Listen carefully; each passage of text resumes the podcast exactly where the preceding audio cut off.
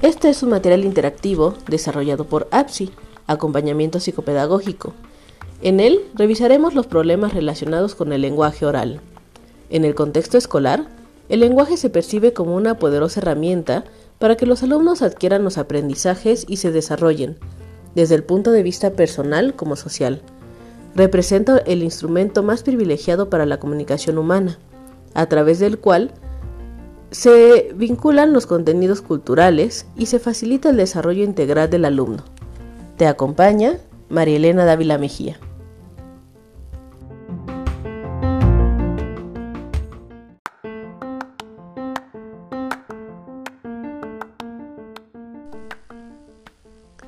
Los componentes del sistema lingüístico pueden ser agrupados en tres dimensiones, forma, contenido y uso.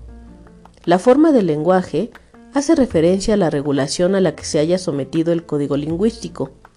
Su ordenación más simple la, regulan la fonética, que se ocupa de los sonidos del habla, y la fonología, que regula los sonidos de la lengua.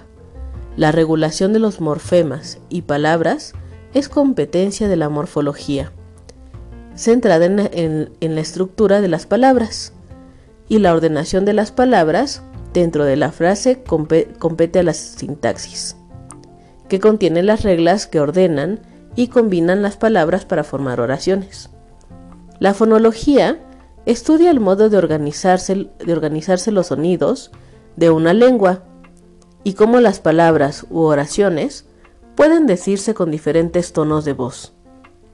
La morfología tiene por objeto el estudio y clasificación de las palabras, aisladas del contexto, así como el análisis de los componentes gramaticales de una palabra o morfemas, siendo las unidades básicas de aquella el morfema y la palabra. La sintaxis estudia la combinación de palabras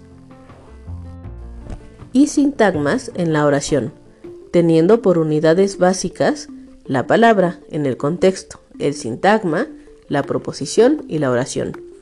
El contenido del lenguaje se refiere a la semántica, componente muy complejo, por cuanto actúa sobre el mundo categorizándolo.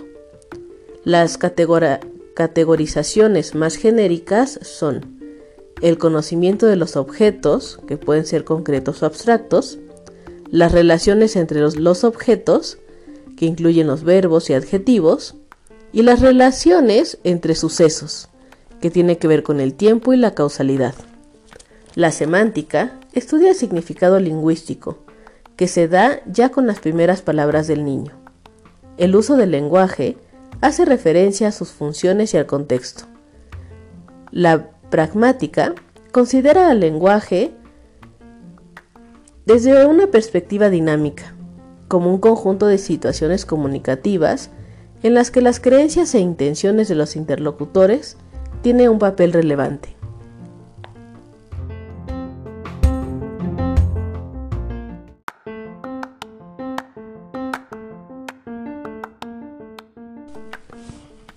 La preocupación de cómo los niños aprenden a hablar y a comprender su lenguaje no es nueva, siendo la psicolingüística la disciplina que ha elaborado diversas hipótesis explicativas sobre la adquisición del lenguaje. La primera es la hipótesis conductista, en donde la adquisición del lenguaje se consideró como un proceso en el que los niños aprenden a hablar imitando a los adultos y a través de un, mecanismo de estímulo-respuesta, ensayo-error, recompensa y reforzamiento. Va perfeccionando sus producciones hasta llegar a reproducir el modelo adulto. El segundo es la hipótesis innatista. Aborda el estudio de la adquisición del lenguaje desde la teoría generativa o transformacional, que admite la existencia de una gramática universal, válida para todas las lenguas, pues todas las lenguas, los lenguajes humanos, pese a sus diferentes estructuras superficiales, comparten una misma estructura profunda. A partir de ella, se admite una capacidad innata en los niños para el desarrollo del lenguaje. La hipótesis maduracionistas defienden que el desarrollo biológico de cada sujeto facilita la evolución de sus capacidades lingüísticas. Desde esta perspectiva, el lenguaje se asienta en un sistema nervioso central y en unos órganos periféricos, que necesitan de unos procesos de maduración. Para Lenneberg, el lenguaje se puede adquirir solo durante un periodo del desarrollo humano que empieza a los dos años y dura hasta la madurez sexual. La hipótesis cognitiva. Aquí la creciente influencia de Piaget en la actualidad ha hecho que la perspectiva cognitiva adquiera una especial relevancia. La adquisición del lenguaje se basa en el desarrollo previo de una serie de estrategias y principios cognitivos. Para Piaget, existe una relación de dependencia del lenguaje con respecto al pensamiento. Encontramos también aportaciones de Brunner, Vygotsky, Luria y Yudovich. Las íntimas relaciones entre pensamiento y lenguaje están fuera de toda duda. Por último, la hipótesis sociolingüística, que enfatiza que el desarrollo del lenguaje se debe básicamente a la interacción del sujeto con su entorno social. Para este enfoque, la adquisición del lenguaje pasa por una serie de fases, en las que el niño debe dominar ciertas funciones. En la actualidad, no se puede asumir de forma categórica ninguno de estos enfoques dado que la adquisición del lenguaje no puede contemplarse desde posiciones exclusivistas, debiendo tomar en consideración, además del papel que desempeña la imitación, las bases innatas, las cognitivas, las biológicas y las sociológicas. La adquisición del lenguaje como instrumento para representar la realidad está estrechamente relacionada con la actividad lúdica del niño. Los niños adquieren el lenguaje siguiendo ciertas pautas, y también manifiestan tendencias comunes en el aprendizaje del vocabulario y de la gramática.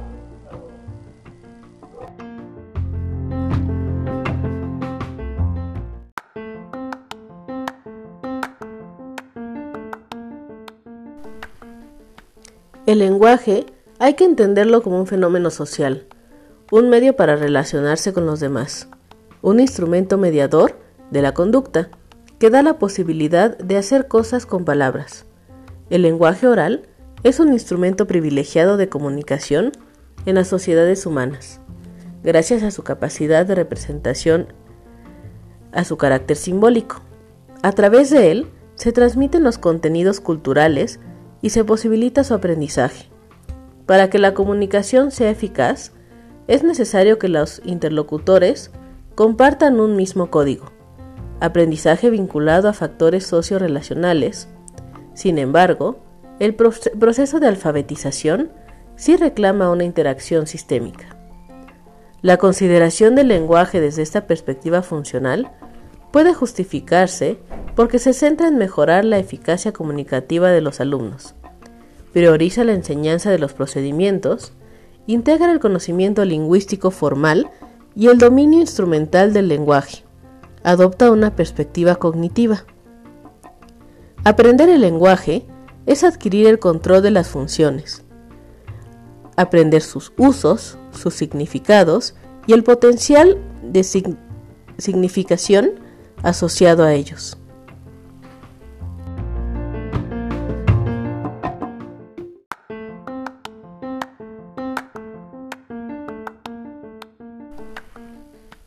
Los niños con retraso simple del lenguaje muestran algunas dificultades en la producción de ciertos fonemas de su lengua y también ligeros déficits de tipo fonológico sintáctico.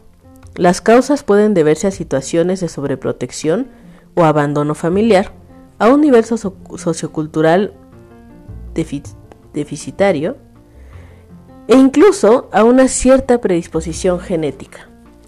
El trastorno específico del lenguaje ha sido definido por Bishop como un fracaso en el desarrollo normal del lenguaje, que no puede ser explicado en términos de deficiencia mental o física, de deficiencia auditiva, de trastornos emocionales, ni de privación ambiental. Presentan una afectación global de todos los componentes del lenguaje, caracterizado por desórdenes de tipo fonológico, morfosintáctico, semántico y pragmático. La afasia augura un deterioro del lenguaje como consecuencia de una lesión cerebral. Esta se presenta después de los dos años de edad.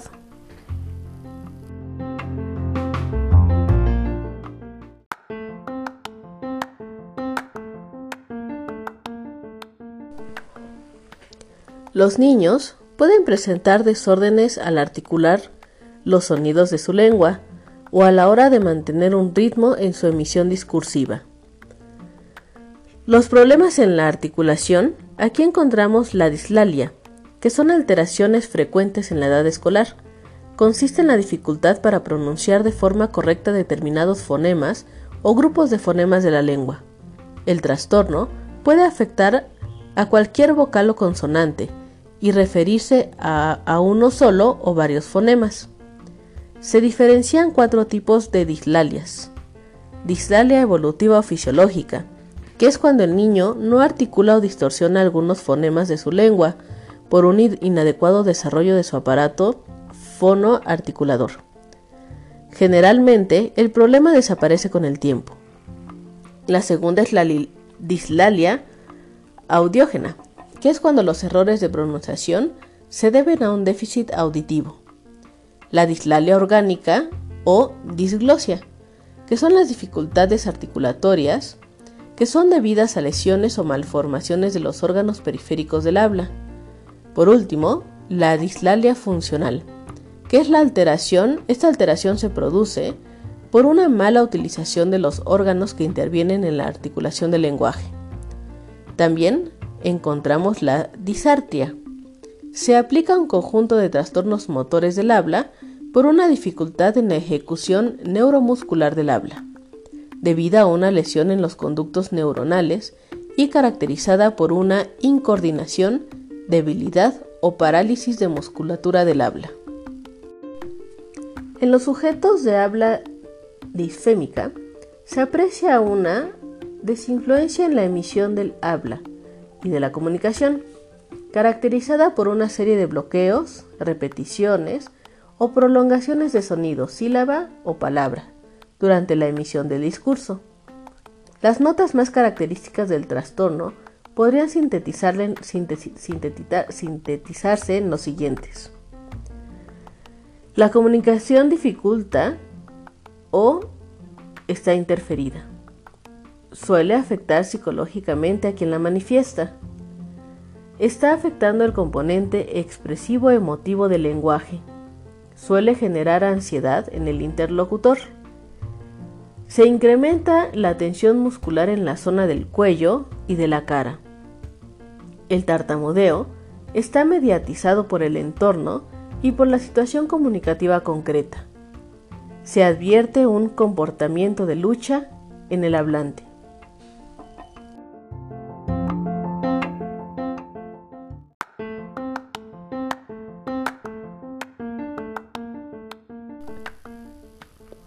Se denomina disfonia a la pérdida del timbre normal de voz. La afonia es la pérdida total de voz.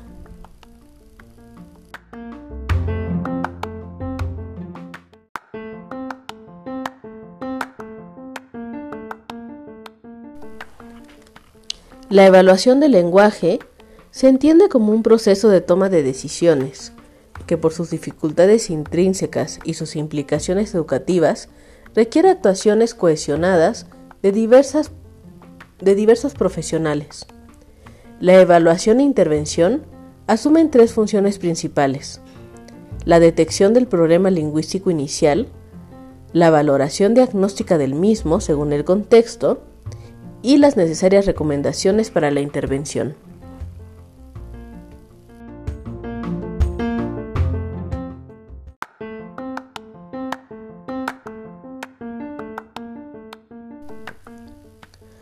Miller ha organizado los procedimientos de evaluación en cuatro categorías básicas.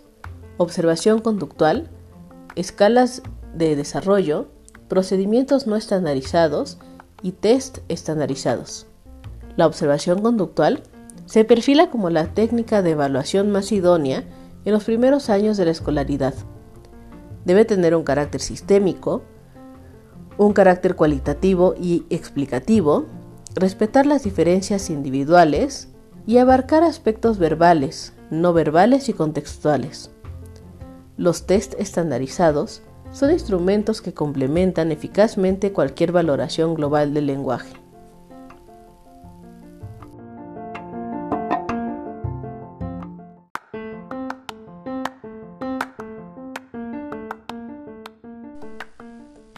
La evaluación de los problemas del lenguaje compete a los profesionales. Pero sabiendo de que las intervenciones aisladas no suelen alcanzar cotas de eficacia importante, se hace necesaria una actuación colaborativa de la familia y del maestro o tutor. La evaluación de los problemas del lenguaje se realiza mediante pruebas estandarizadas. En la evaluación de problemas del habla, en cuanto a la articulación, el profesor o tutor puede informar acerca de las alteraciones que durante su producción experimentan los fonemas y sínfones de la lengua en las distintas posiciones de la palabra hablada, así como del tipo concreto de error. Se pueden observar cinco tipos de errores. Una es la sustitución. Por ejemplo, en lugar de, decir ratón, dicen datón. El segundo es la omisión. En lugar de decir cuatro, dicen cuato. El tercero es la inserción o adición. En lugar de decir plato, dicen palato. La siguiente es la distorsión en donde articula un sonido de manera deformada, pero sin, sustituirlo por el fonema concreto de su lengua. Por último, la inversión, en donde en lugar de decir chocolate, dice cocholate. En cuanto a la tartamudez, el profesor o tutor puede contribuir a la evaluación del problema aportando datos e información sobre repercusiones en el aprendizaje, efectos en el ambiente del aula, situaciones proclives en el aula y medidas compensadoras utilizadas, así como la efectividad de dichas medidas. Para la evaluación de los problemas de voz se requiere de un estudio foniátrico.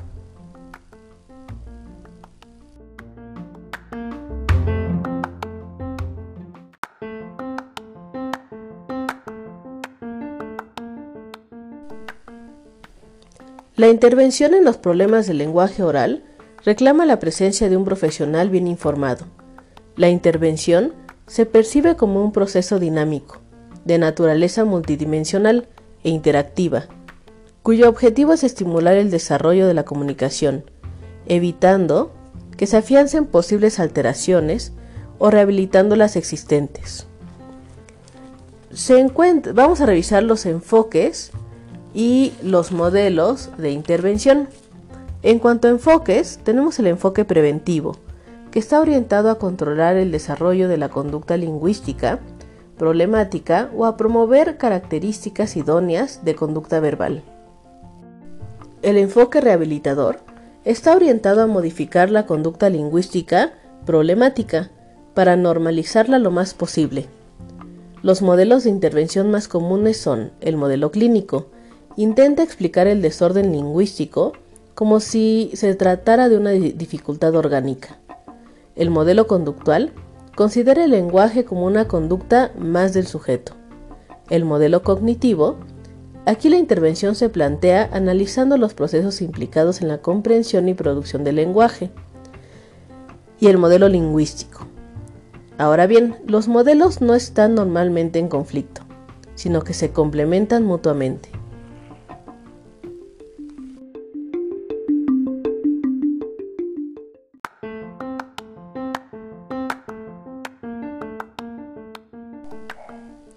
El aprendizaje del código lingüístico. El lenguaje es, una actividad humana compleja y natural. Necesita ser atendida en su globalidad si quiere cumplir con su principal objetivo, que es servir de medio o instrumento de comunicación. Algunas normas de conducta lingüística son hablar clara y correctamente, evitar el uso de un lenguaje infantilizado, incrementar paulatinamente los niveles de exigencia.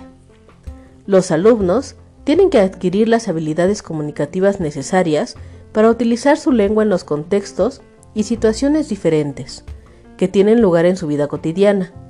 Al mismo tiempo, no se puede ignorar la importancia que tiene el aprendizaje progresivo de las reglas y de vocabulario hasta que los alumnos llegan a dominar su propia lengua.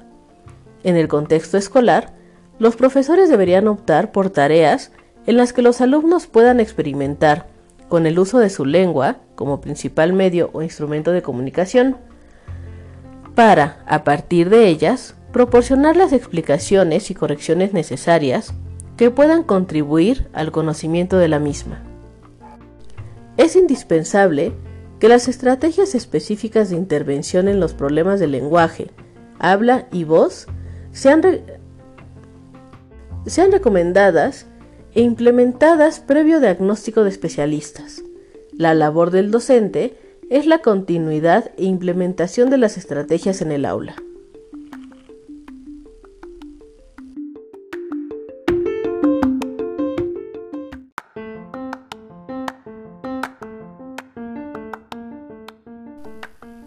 La comunicación también es posible sin recurrir al principal medio o vehículo de la misma, el lenguaje oral.